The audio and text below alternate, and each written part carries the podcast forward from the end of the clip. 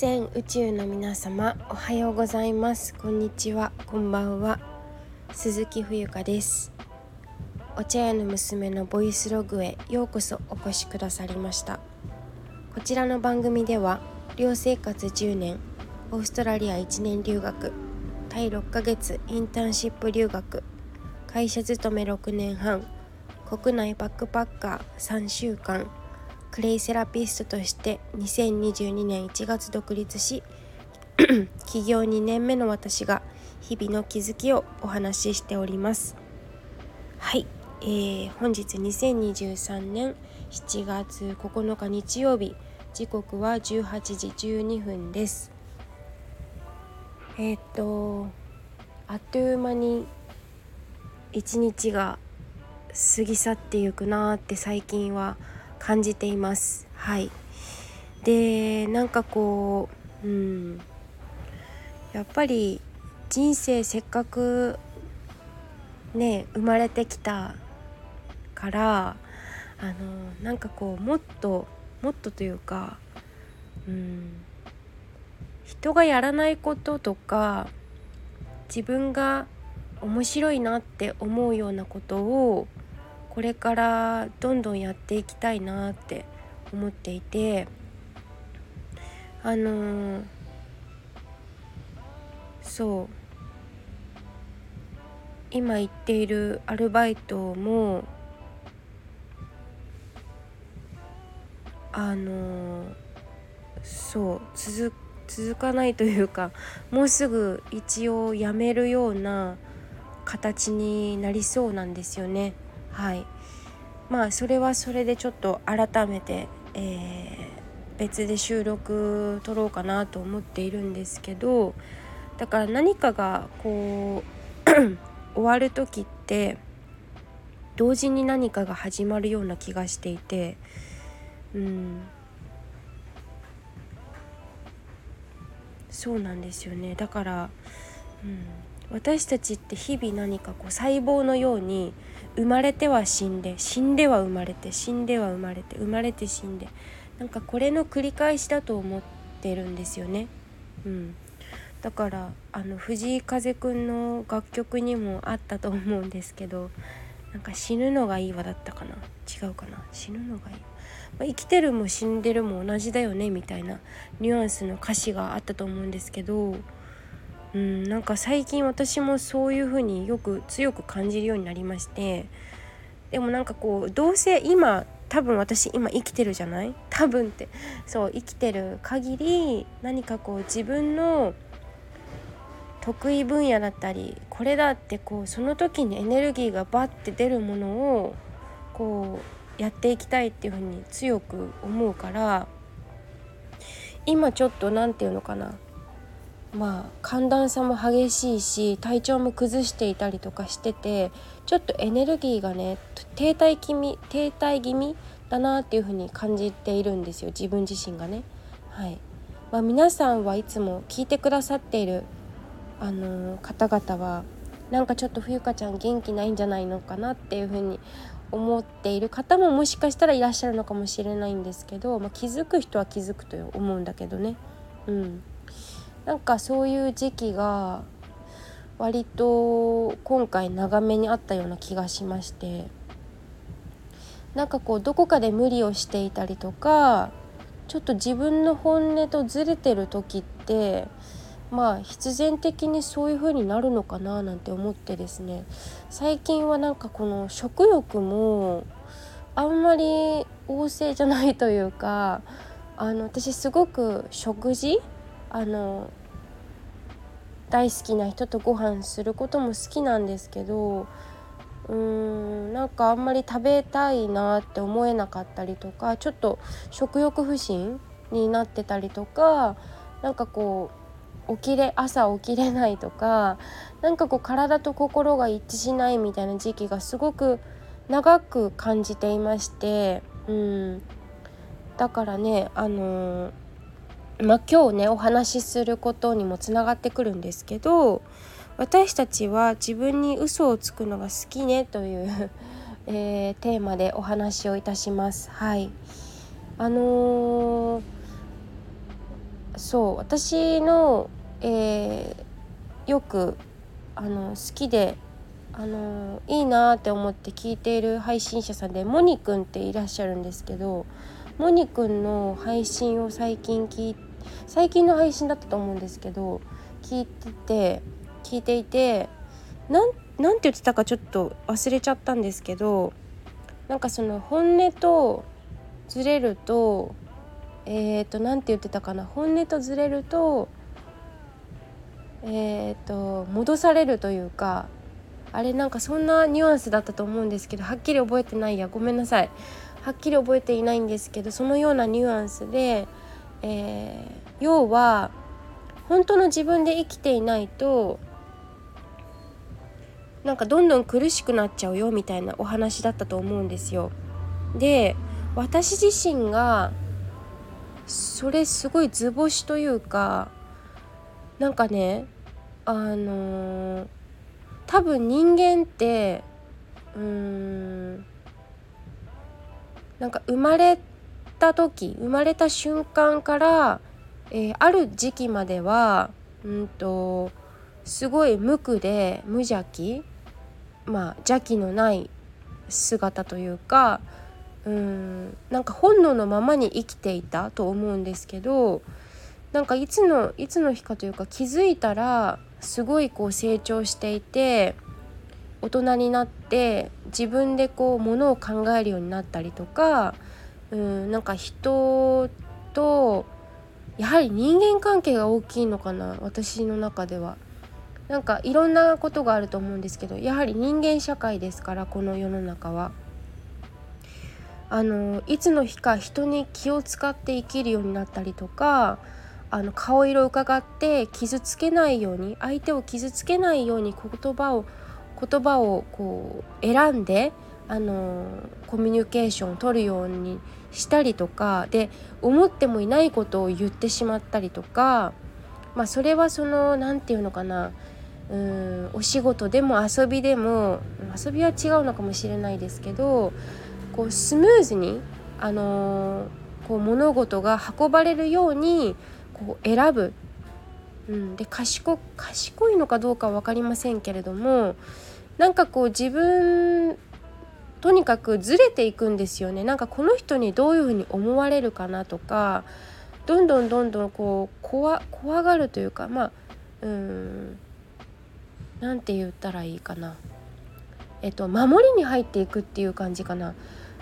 うん、それはきっと親との関係だったり友達関係ご近所付き合いからいろんな細かい人間関係の中で構築されていくと思うんですけどなぜなら人間は一人では生きられないから。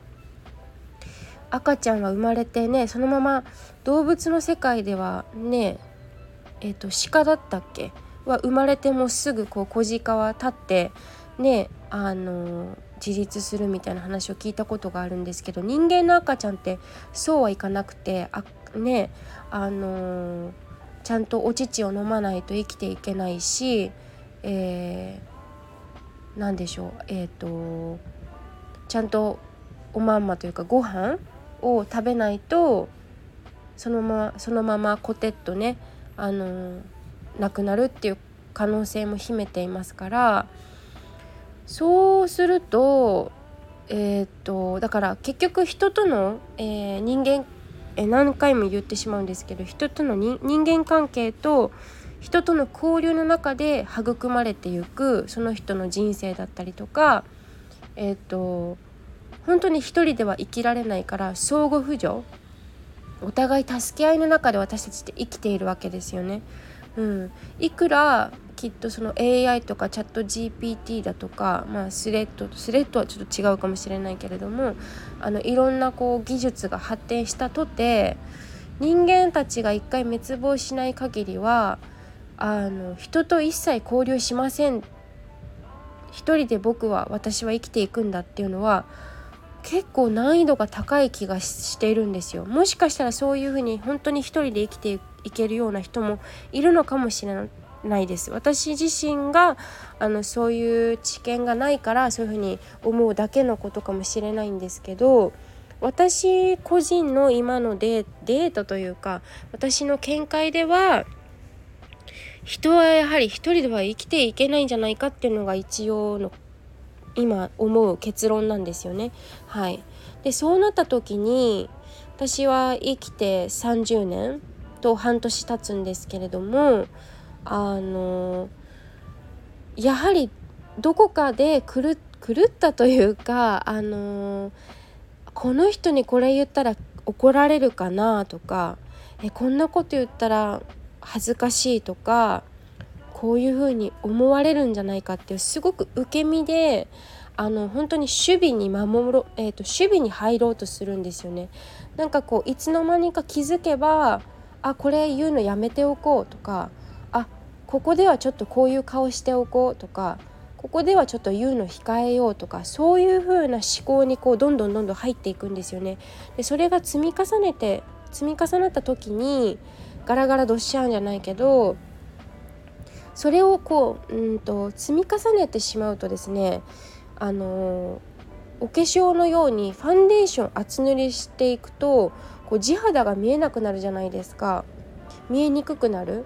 であまりにもこう厚塗りしてしまっているとそれはさがそれを剥がすのがとても大変になって手間もかかるし時間もかかるし受け入れるのにもあの自分のね受け入れ体制ができていないとショックも大きいだろうしっていうことであのーどうしても私たちって本音からずれてこう生きていってしまう傾向にあると思うんですよ人との関係でね。うん、でそこにいろんな、うん、本音で生きられなくなる危険性みたいなものが潜んでいるような気がしてだから、えーと、何が言いたいかというと私は改めてあなんか本音で生きてないかもっていうのはうすうす気づいていたんですけれどもそこにまたごまかし自分で偽ってあのごまかししてごまかしてごまかしてそんなことないっていうふうに言い聞かせてそれはあのなんかやっぱり怖かったりとか恥ずかしさとかその見られる意識ですよねやはり。見られる思われる意識。見る思うじゃなくて。どうしてもその受動体で動くうんたりとか動いたりとか考えるっていう癖がもうついついちゃってるからこびりついちゃって。そう。あのガスコンロの油汚れのようにこびりついてまとわりついて剥がすのが今大変な時ででもいつ人間って死ぬかわからないから別に死ぬのがいい悪いじゃなくていつ死ぬかわからない？そうなった時にあ自分のちゃんとど真ん中で生きたいよなっていうことを本当にこう最近すごく強く思うようになったんですよ。でそういうふうに思わせてくれたのはあのオンラインとかオフラインでもそうなんですけどあの例えばゆうりくんとか またゆうりくんの話になっちゃうんですけどゆうりくんがねその歌が好きでっていうので始めて路上ライブとかねして彼はコロナ流行り病の時にデビューしましたから本当にそこまでいろんな道があったと思うんですけど、うん、その恥ずかしさとか羞恥心みたいなものも全部取っ払ってあのもちろん嫌な思いとか悔しい思いとかもしてきたと思うんですけどそういう今の彼の姿を見て私も結構感化されるというか刺激を受ける部分がいっぱいあってまあ芸能人だからなんかこう近寄る近寄らないっていうかそういうのは関係ないけれどもなんかこうねすごくいろんな影響を受けているんですね今自分が。そうだからなんかそういう風にな人たちに私も勇気をいただいてあのなんかあやっぱり自分に素直に生きないと自分にも相手にも失礼だなって思うようになったんですよね。はいでなんかうんそれも結構今ってなんか本当に嘘をつくと本当に一瞬でバレる時代だなと思っていて例えば私実家がお茶屋さんで今もお茶屋さんでお店番してるんですけどお茶屋さんすごい店番したくてしてるわけじゃないんですよねぶっちゃけ。うん、なんか正直なところなんか仕方がないからやってるみたいな部分がありましてはい。だからそういうのもお客さんに移ってしまう、うん、まあそこでそのお茶屋の娘としてまあそこはあのアイドルのように女優女優になりきってあの精一杯やらせていただくっていうのはとてもうんと理にかなったじゃなくて何て言うのかな。それはそれでまあ宿命のようなものなのかもしれないんですけどでもそれってお客さんから見たらもう丸分かりだったりするんですよ。あこの子なんか仕方なくやってるなって。自分の本心でやりたいと思ってないなっていうのはバレる。っていうことが分かりました。はいだから私がねあの何て言うのかな今自分の中で一番こう楽しいなって思うの思う時っていうのはこういうラジオ配信で自分の思いをお話ししたりとか人とこうお話、うん、心の深い部分で対話ができた時とかとかあとはライブ配信で皆さんと交流したりとかなんかライブ配信もでもあの条件みたいなのもみたいなものがありまして私最近自分で分かったのが自分対大人数だとちょっと混乱しちゃうんですよね。なんか私そんなにその何て言うのかな大衆と一度にこういろんなことをあの交わす交わすというか交流するのがちょっとあまり得意じゃないみたいで一人一人と多分丁寧に向き合いたいっていう気持ちがあるのかな。なんかこうライブ配信とかしているといろんな方が見に来られるんですよ。でそれはすごくわ嬉しいありがたいって思うんですけれどもなんかそのてうーん何て言うかな。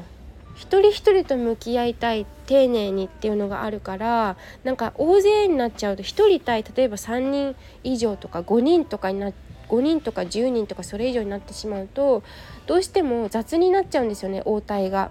でそれが自分がちょっと好きじゃないというかっていうのがあってそうなんかそういうのはちょっと向いてないのかなって思ったりもするんですけどあとはやはり歌ってる時とかうん。あとはウクレレの練習してる時とかもそうだけど同じか。同じですね。うん。もうちょっと極めたいと思う。あとギターもねもう一回ちょっと弦を直さないといけないんですけど弾きたいと思うしあとはぬか漬け食べてる時もハッピーかな。そう我が家のぬか漬けめちゃくちゃ美味しいんですよ。はい。だからなんか本当にそのもう少しこう私あとなんかヌードモデルとかもやってみたいなって思ったりうん。なんか自分のそうだな。なんか体を使ったアートワークとかもやってみたいし。うん。カメラマン探してねなんかこうモデルさんになるからちょっと写真撮ってほしいなって最近思うようになったりとか。最近なんかそういう縄文時代じゃないけどなんか日本のうーんなんか日本人の色気みたいなものにすごく関心がありましてあのー、インスタとかであこの人すごい色気があるなって思う人は即フォローしちゃう。色気だったりとか なんかその外国人的なそのなんかセクシーみたいなそういう感じじゃなくて日本人のその持っている帯びている雰囲気だったり日本語だったりとかその和の文化を掛け合わせたものにすごく興味があるというか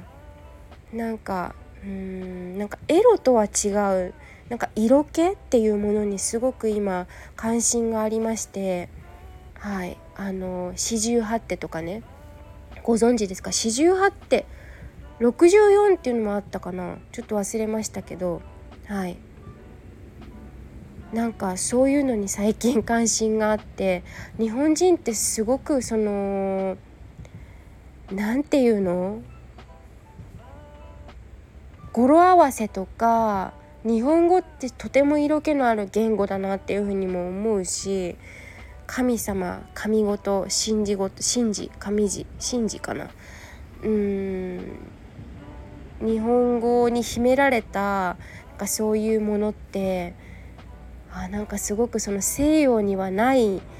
お色気だなって思うんですよね。だからそういうアートワークもしたいしうーんあとはなんかインスタとかで見ているなんかねこれ私の勝手な独断と偏見なんですけれどもあのインスタグラムからでもその人の色気とかってなんか醸し出される気がするんですよ。あちょっとあの申し訳申し訳ないというかあこの方色気があるなとかあこの方ちょっと色気がないなとかなんかすごく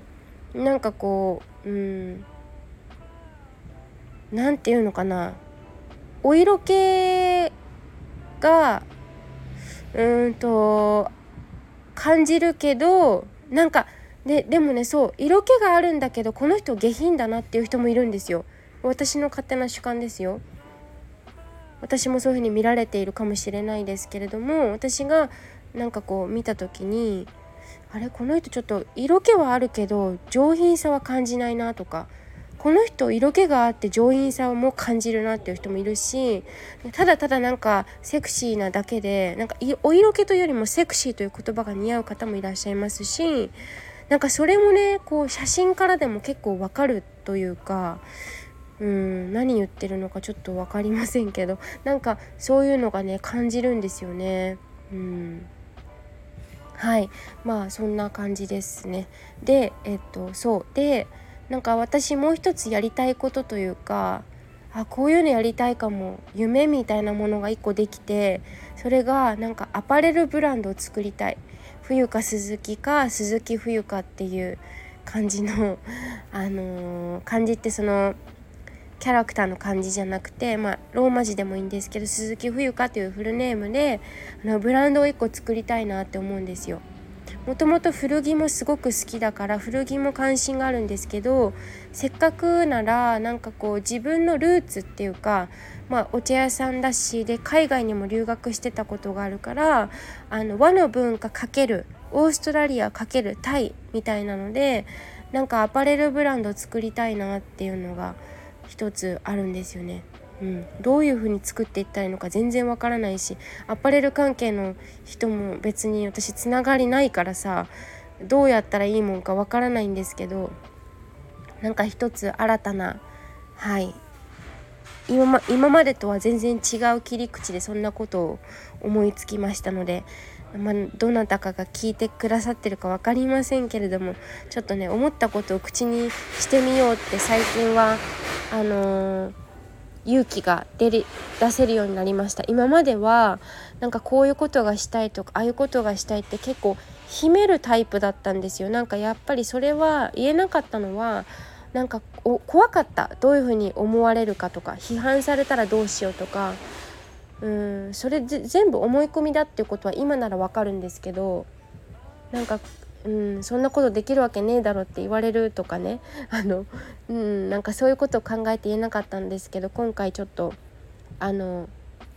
配信に紛れて自分の夢を少し語ってみました。はい。まあ今日は、えっと、話がだいぶそれてしまったんですけれども、えー、私たちは自分に嘘をつくのが好きねというテーマでお話をさせていただきました。はい。えー、最後まで聞いていただきありがとうございます。そしていつもねあのいいね、えー、コメントくださる方本当に私配信するのにとても励みになっております。はい。いつもありがとうございます。ではまた、えー、次の配信でお会いしましょう。See you!